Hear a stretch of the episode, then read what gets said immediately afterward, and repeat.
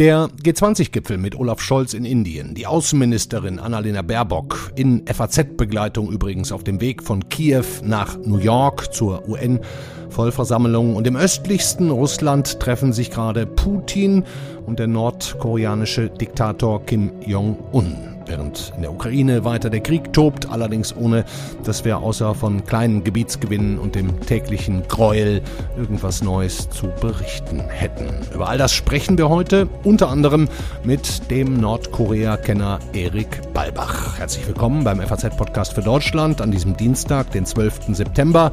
Mitgearbeitet haben Yannick Grün, Kevin Gremmel und Carlotta Roch. Ich bin Andreas Krobock. Schön, dass Sie dabei sind. Uns ist die Situation mehr als bewusst und zugleich reicht es eben nicht aus, Dinge nur zu versprechen. Und deswegen, wie bei Iris T., wie bei den anderen Lieferungen, die wir geleistet haben, müssen alle Fragen geklärt sein. Die Außenministerin Annalena Baerbock zur Frage, warum sie auf ihrem Ukraine-Besuch, im Übrigen dem vierten seit Kriegsbeginn, keine Zusage für den Marschflugkörper Taurus im Gepäck hatte. Zum Verdruss, wenn nicht sogar Ärger, des ukrainischen Außenministers Dimitro Kuleba. It's just a matter of time, and I don't understand why we're wasting time.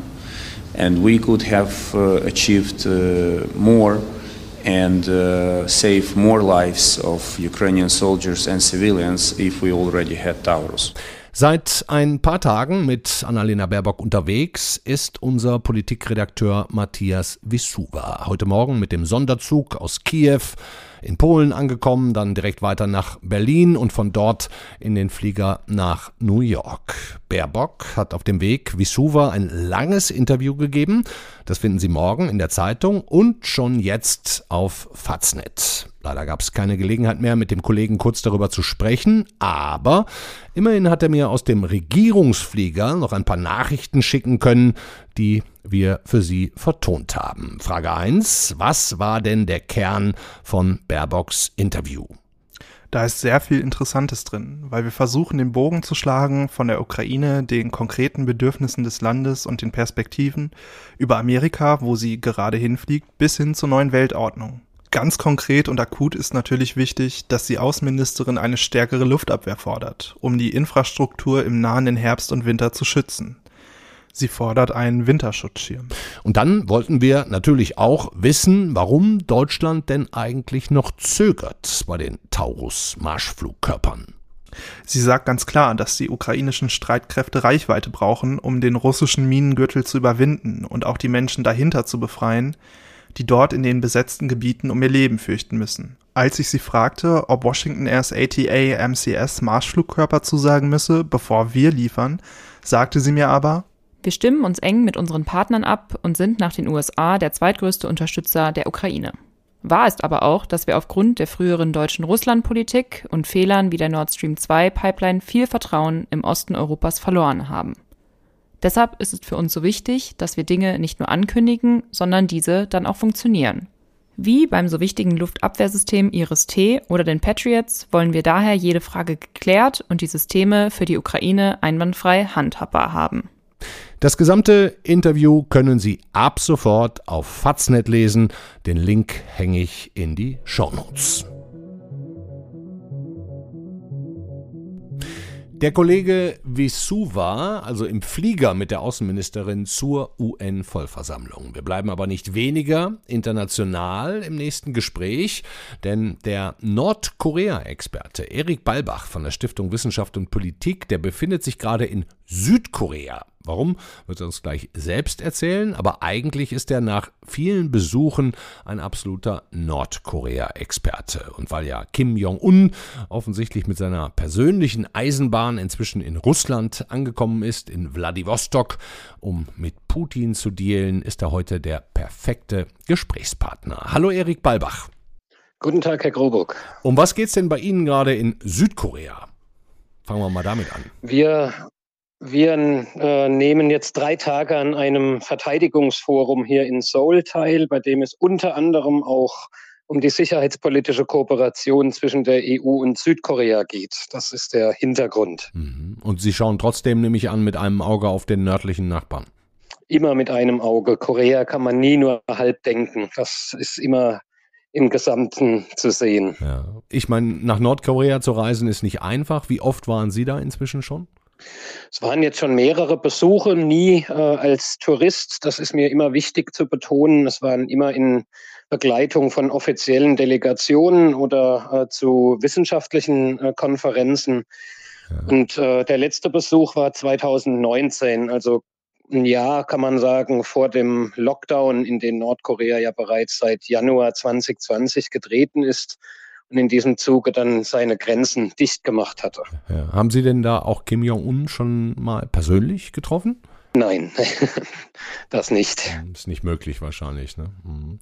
Also Kim ist jetzt mit seinem Privatzug, so lesen wir zumindest, keiner von uns hat es gesehen, aber ähm, so wird es berichtet, von Pyongyang, ich glaube das sind so 500, 600 Kilometer nordöstlich gefahren ins sibirische, schrägstrich russische Vladivostok, um Wladimir Putin persönlich zu treffen. Vielleicht mal die Frage, warum fährt Kim eigentlich mit dem Zug? Hat er Angst abgeschossen zu werden mit dem Flugzeug? Das sind, äh, auch das ist schwierig zu beantworten. Das ist wohl äh, schon eine alte Tradition. Schon sein Großvater, der Staatsgründer Kim Il-sung, ist ausschließlich mit dem Zug gereist. Äh, auch Kim Jong-il äh, hat seine Reisen in der Regel mit äh, dem Zug getätigt.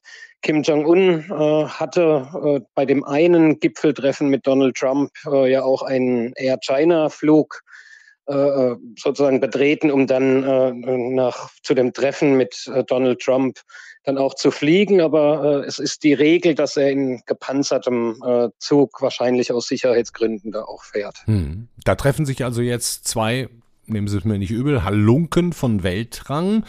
Ähm, dass die grundsätzlich zusammenhalten, scheint mir nicht verwunderlich. Aber um was, glauben Sie, geht es jetzt bei diesem Treffen konkret? Äh, wenn man den Berichten Glauben schenken darf, die insbesondere ja auch vom amerikanischen Geheimdienst kommen, äh, soll wohl ein, eine Art Waffendeal ausgehandelt werden. Äh, sprich, es ist die seltene Situation eigentlich jetzt, die eingetreten ist, dass Kim Jong-un, dass Nordkorea etwas besitzt, das für Russland gerade von großem Interesse ist und das sind eben vor allem, das sind vor allem Artilleriegeschosse. Wir müssen da Munition ja auch an solche also, Faktoren. Ne? Also tatsächlich nicht Waffen, sondern Munition. Genau, es geht um, um Munition. Nordkoreas äh, konventionelle Rüstungsgüter sind ja noch sehr stark von der sowjetischen Zeit geprägt. Das heißt, Fragen von Kompatibilität spielen hier natürlich auch eine Rolle. Sprich, diese Artilleriegeschosse können von Russland eben auch direkt eingesetzt werden. Wir müssen da aber auch ein bisschen relativieren. Das äh, wird sicherlich nichts Kriegsentscheidendes hier sein. Das ist mehr oder minder äh, ein Tropfen auf den heißen Stein sozusagen, denn Nordkorea wird sicherlich keine strategischen Waffen äh, nach Russland liefern. Hier handelt es sich um relativ einfache Waffensysteme und äh, Artilleriegeschosse, äh, die Nordkorea in großer Stückzahl besitzt und natürlich im Umkehrschluss äh, besitzt Russland vieles, äh, was für Nordkorea von Interesse ist. Was, was braucht denn Kim vor allen Dingen von Russland? Lebensmittel liest man immer, was noch? Genau, es geht einmal äh, auf der einen Seite um die vier großen Mängel sozusagen, die das nordkoreanische Wirtschaftssystem lähmen. Das ist der Kapitalmangel, das ist Nahrungsmittelmangel, Energiemangel, aber auch Gütermangel. Das heißt, es geht darum, das einmal auszugleichen. Äh, bedenklich sind die Meldungen, dass es eben äh, eventuell auch um weitere äh, Waffensysteme gehen könnte. Sprich, Nordkorea könnte, wenn es ganz schlecht läuft, für die internationale Gemeinschaft Zugriff auf Hightech-Systeme aus Russland bekommen. Da geht es Nordkorea insbesondere darum, dass man sein eigenes Satellitenprogramm vorantreiben möchte. Wir hatten ja zwei äh, fehlgeschlagene äh, Versuche in Nordkorea jüngst beobachten können, ja, ja, indem man äh, versuchte, ja. genau, indem man versuchte, Satelliten abzusetzen. Eben dieses Programm äh, muss vorangetrieben werden nach äh, nordkoreanischer Vorstellung. Und zum anderen geht es äh, auch darum, ein nuklear betriebenes, ein atomar betriebenes U-Boot zu entwickeln. Und da fehlt Nordkorea schlichtweg der Zugriff auf die notwendige äh, High Technology. Hm, man, man liest ja, dass Nordkorea angeblich im Besitz von bis zu 60 U-Booten sein soll. Ähm, ich nehme an, Sie haben die auch noch nicht gesehen, aber das, das wäre ja schon durchaus eine große Menge. Sie sagen jetzt gerade, das wäre auch bedenklich, ähm, wenn die da jetzt Raketentechnik bekämen. Ähm, können Sie es ein bisschen näher erläutern?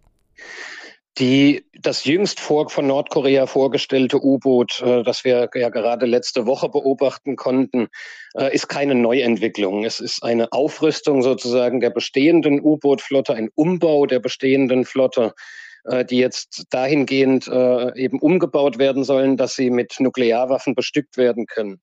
Kim Jong-un selbst hatte bei der Vorstellung in der vergangenen Woche aber darauf hingewiesen, dass es sich hier um einen Prototyp handelt. Wir wissen also nicht, inwiefern diese U-Boote, diese neue Generation sozusagen, äh, eben auch schon einsatzfähig ist letztendlich. Das ist eine, eine ganz andere Frage. Aber wir sehen eben die Bestrebungen und gerade die Entwicklung von nuklear-atomar betriebenen U-Booten ist etwas, was auch explizit in der militärischen Entwicklungsstrategie Nordkoreas die Kim Jong-un äh, im Januar 2021 vorgestellt hatte, explizit aufgeführt wird. Hierfür braucht Nordkorea am Ende notwendige Teile, notwendige äh, Technologie. Und die Sanktionen machen es eben natürlich sehr schwer für Nordkorea, darauf Zugriff zu bekommen. Mhm. Ein solches Treffen könnte also dazu dienen, punktuell zumindest die bestehenden Sanktionsregime sowohl gegen Russland als auch gegen Nordkorea durch die bilaterale Kooperation zumindest punktuell auszuhöhlen. Wir können vielleicht einmal ganz kurz reinhören in eine etwas ältere Rede Kims. Dann hören Sie, liebe Hörerinnen und Hörer, den Mann auch mal in seiner ganzen Stimmenpracht. 지금 우리 무장력은 그 어떤 위기에도 대응할 철저한 준비가 되어 있으며 우리 국가의 핵전쟁 억제력 또한 절대적인 자기 힘을 자기 사명에 충실히 정확히 신속히 동원할 만전태세에 있습니다. Kim sagt da zum 75-jährigen Jubiläum Nordkoreas, die Armee bereit ist, auf jede Krise zu reagieren, auch nuklear.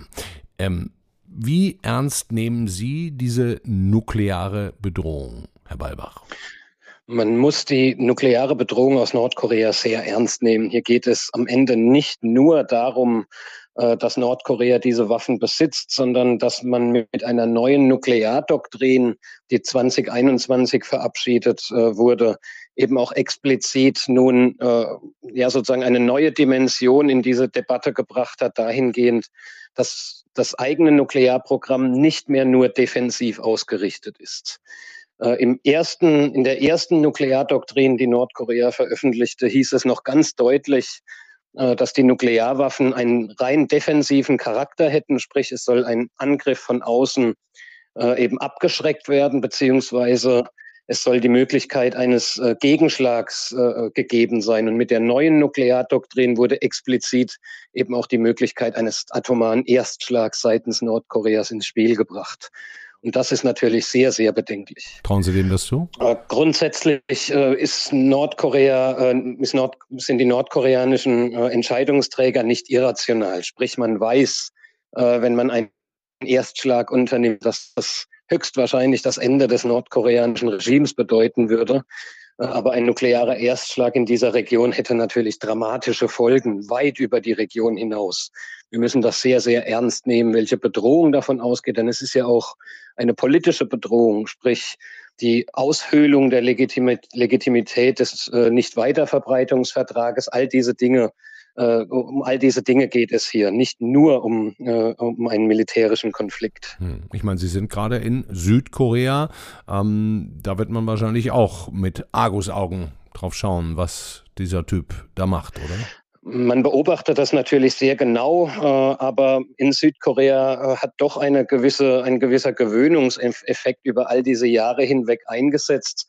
Südkorea, äh, Seoul selbst ist ja auch äh, entsprechend nah an der Grenze zu Nordkorea. Und wir wissen, dass Nordkorea einen Großteil äh, seines, äh, seines Militärs eben entlang der Grenze stationiert hat.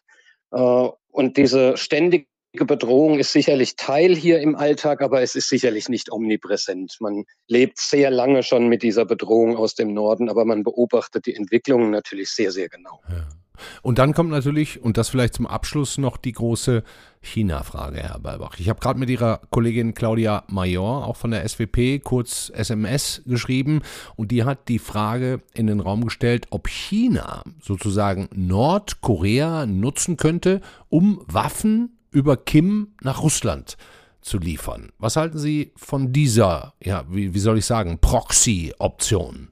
Hm, ich bin mir nicht sicher, äh, ob, äh, ob dieser Umweg überhaupt gegangen werden muss am Ende. Äh, denn wenn wir in eine Annäherung zwischen Nordkorea und Russland betrachten, es geht beiden Seiten ja explizit darum, eben auch den beispielsweise die, die Sanktionen des UN-Sicherheitsrates hier auszuhöhlen und abzuschwächen. Seit 2017 gab es keine neuen UNO-Resolutionen gegen Nordkorea mehr, obwohl wir seit diesem seit dieser Zeit eine enorme Aufrüstung in Nordkorea beobachten können. Wir alle äh, haben ja noch die Meldungen im Kopf dieser zahllosen äh, Raketentests in den letzten Jahren. Ja, ja. Und dennoch ist es nicht gelungen, neue Sanktionen auf den Weg zu bringen. Die gegenwärtig zu beobachtende Annäherung zwischen äh, Russland und Nordkorea bedeutet am Ende letztlich äh, das Ende dieses Sanktionsregimes oder vielmehr das Ende der Möglichkeit dieses Sanktionsregimes innerhalb der UNO-Strukturen, innerhalb des Sicherheitsrates äh, auszubauen und auszuweiten. Das sind diese politischen Implikationen, die an diesen gegenwärtigen Entwicklungen eben auch hängen. Hört sich nicht so gut an. Ja, es ist eine, eine sehr schwierige Situation mit vielen Implikationen, die wir äh, noch gar nicht so direkt auch ab, äh, abschätzen können. Es geht eben auch Nordkorea darum, die eigene strategische Position zu verbessern. Man kann sagen, dass Nordkorea einer der wenigen Gewinner des russischen Angriffskrieges gegen die Ukraine äh, ist. Die strategische Position Nordkoreas, insbesondere gegenüber China äh, und äh, Russland, hat sich massiv verbessert äh, durch diese Entwicklungen äh, in, in der Ukraine, durch Russlands Krieg. Äh, und ja, das ist, reicht Nordkorea derzeit wohl aus, um zumindest punktuell diese strengen internationalen Sanktionen äh, ja punktuell hier abzufedern. Hm. Vielen Dank, Erik Balbach. Sehr gerne. Die atomare Bedrohung und Kim ernst nehmen, sagt der Nordkorea-Kenner Erik Balbach. Hochkonjunktur, also für Megaschurken in dieser Zeit auf dieser Welt. Nur, dass wir keinen Batman oder Superman haben, der innerhalb von 90 Minuten gewinnt. Auch wenn unser Kanzler Olaf Scholz mit seiner Augenbinde auf dem G20-Gipfel, inzwischen ist die übrigens weg, ein bisschen aussah wie aus einem Marvel-Comic. Guter Moment also, um mit einem unserer FAZ-Historiker und Auslandsexperten Peter Sturm nochmal das große Ganze zu besprechen. Grüße Sie, Herr Sturm. Hallo, Herr Krobock. Wenn wir noch mal kurz im Bild bleiben. Sie sind ja nun schon seit ein paar Jährchen Journalist, leider nicht mehr so ewig lange. Haben Sie schon mal so eine ähnlich schwierige Zeit erlebt eigentlich? Naja, gestern war der 11. September. Ja. Noch Fragen? Also äh, an jenem 11. September vor, äh, war es 22 Jahren, äh, das war mindestens so ein großer Schock für die ganze Welt äh, wie der russische Angriff auf die Ukraine. Hm. Dagegen ist ja geografisch der Ukraine-Krieg eine vergleichsweise kleine Sache, weil äh, damals musste man ja damit rechnen, dass äh, die Vereinigten Staaten und der Westen in ihrem Gefolge sozusagen in einen äh, großen Kultur oder sonst wie Kampf gegen die komplette muslimische Welt, und das ist verdammt viel, äh, hineingeraten würde. Wir hatten gerade den G20-Gipfel in Neu-Delhi in Indien, der ist gerade vorbei. Und wenn man sich jetzt mal die Abschlusserklärung anschaut, dann muss man vielleicht festhalten, noch nie war Europa und Amerika so in der zweiten Reihe. Können wir vielleicht auch nochmal gleich im Detail darauf kommen. Was bleibt für Sie im Groben hängen, Herr Sturm? Das liegt, glaube ich, zum einen daran, äh, dass der Gastgeber jetzt nicht, äh, sagen wir, ein kleines Land wie Singapur war, sondern ein großes Land, ein sehr großes, ein sehr wichtiges Land wie Indien. Hm. Und äh, die jeweiligen Gastgeber beeinflussen solche Konferenzen schon sehr stark. Und äh, da hat ein Indien einfach ein Gewicht, das viele andere nicht haben das kann sich dann in den nächsten Jahren alles schon wieder etwas anders darstellen, unabhängig davon, wie es mit den äh, großen Konflikten auf dieser Welt weitergeht. Bemerkenswert fand ich auf jeden Fall, dass es diesmal ähm, kein gemeinsames Abschlussfoto gab. Ne? Die, die, die Aufsteigerländer, so sagt man ja, aus dem globalen Süden, die wollten nicht ohne den russischen Außenminister Sergei Lavrov fotografiert werden, die westlichen Staaten nicht mit ihm. Was hinterlässt das bei Ihnen für einen Eindruck? Keinen so richtig tiefgreifenden. Okay, solche Veranstaltungen, die leben von der Symbolik und von daher signalisiert die Abwesenheit eines solchen sogenannten Familienfotos den Dissens. Ich erinnere mich noch an die, die äh, Abschlusserklärung im, im vergangenen Jahr. Da, da wurden relativ klare Worte gefunden. Da wurde auch der ukrainische Präsident, also was den russischen Angriffskrieg angeht, da wurde auch der ukrainische Präsident Zelensky zugeschaltet. Das war dieses Jahr anders. Und die Botschaft lautete dann auch, der Ukraine-Krieg, der werde auf dem Rücken der Entwicklungsländer ausgetragen, was am Ende als schlimmer eingestuft wurde als der tägliche Kampf der Ukrainer um ihr Land und ihr Leben. Ähm, hat sich auch gewandelt. Ja, aber genau dieses Argument können wir Westen doch äh, äh, zu unseren Gunsten verwenden. Natürlich wird dieser Krieg in der und gegen die Ukraine auch auf dem Rücken der Entwicklungsländer ausgetragen, indem zum Beispiel Russland den Export ukrainischen Getreides verhindert. Also äh, diese Botschaft in die Welt zu senden, das ist dann allerdings Aufgabe äh, westlicher Politik, um, um, um dem globalen Süden klarzumachen, äh, da gibt es ein Problem und das sind nicht wir, sondern ist, das ist Wladimir Wladimirovich Putin der äh, zum Beispiel verhindert, dass es äh, vernünftige Getreidepreise gibt, der äh, bewirkt, dass äh, noch mehr Menschen hungern als ohnehin schon. Ja.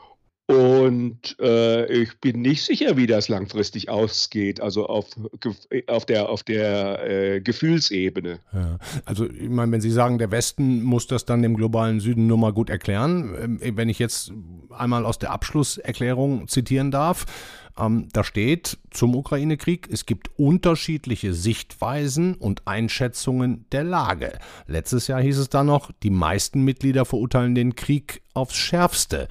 Das ja. ist ja schon eine Entwicklung, ne? Also ja, da kommt, da kommt aber erstens wieder der Faktor Indien hinein. Indien will um beinahe jeden Preis äh, äh, sich nicht auf eine Seite schlagen. Und äh, Indien wollte aber Prestige, Prestige, um wirklich na, fast wirklich jeden Preis eine Abschlusserklärung haben. Das war ja die, die, die, die große Angst der Inder, die sie auch vor Gipfelbeginn äh, äh, deutlich kommuniziert haben. Es ist, es ist ja auch eine ganz seltsame Sache, dass eine Abschlusserklärung veröffentlicht wird, äh, nicht etwa zum Abschluss der Veranstaltung, sondern quasi mittendrin. Mittendrin, ja da, hat, da hatten sie sich auf irgendetwas äh, geeinigt, auf diese zugegeben sehr wachsweiche Formulierung und äh, aber damit das Ja nicht noch irgendwie torpediert werden kann, musste ganz schnell gesagt, wir haben es, wir haben es, wir haben es. Ja. Also würden Sie gar nicht mitgehen, dass wir gerade global eine, eine krasse Machtverschiebung sehen mit den Gewinnern Indien, China, Russland und dem sogenannten globalen Süden? Also Russland auf gar keinen Fall. Äh, Russland ist auf dem absteigenden Ast und ist mittlerweile zu einer äh, Rohstoffkolonie Chinas geworden. Die, die, Chinesen finden das klasse. Die, äh, Russland hat Rohstoffe ohne Ende oder quasi ohne Ende. Alles, alles Dinge, die China braucht und will. Und äh, China kann mehr oder weniger den Preis diktieren. Nein, wir müssen uns eben auf diese neue Welt einstellen. Und äh, ich glaube, das ist etwas, man kann dem Bundeskanzler ja eine Menge nachsagen, aber das hat er verstanden.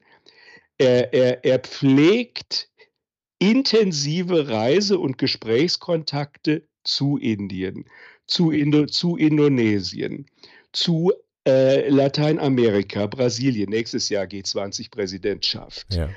Das ist dann wirklich das sprichwörtliche Bohren furchtbar dicker Bretter. Und das kann immer wieder zu ziemlich frustrierenden Erlebnissen führen. Aber äh, jetzt so zu tun, als könne man da durch, durch was auch immer, durch eine russische Niederlage in der Ukraine oder äh, durch, durch, durch, durch irgendwas, die, die Uhr zurückdrehen, das ist völlig illusorisch und äh, es ist auch gut, dass das offensichtlich, zumindest in Deutschland, äh, begriffen worden ist. Mhm. Dankeschön, Peter Sturm aus der politischen Redaktion der FAZ. Bitteschön. Das war der FAZ-Podcast für Deutschland für heute. Einmal um die ganze Welt sozusagen. Können Sie alles auch nochmal in Ruhe nachlesen. Ein paar Links hänge ich in die Show Notes. Morgen ist dann die Kollegin Corinna Budras für Sie da. Für heute war es das. Ihnen einen schönen Abend. Ciao.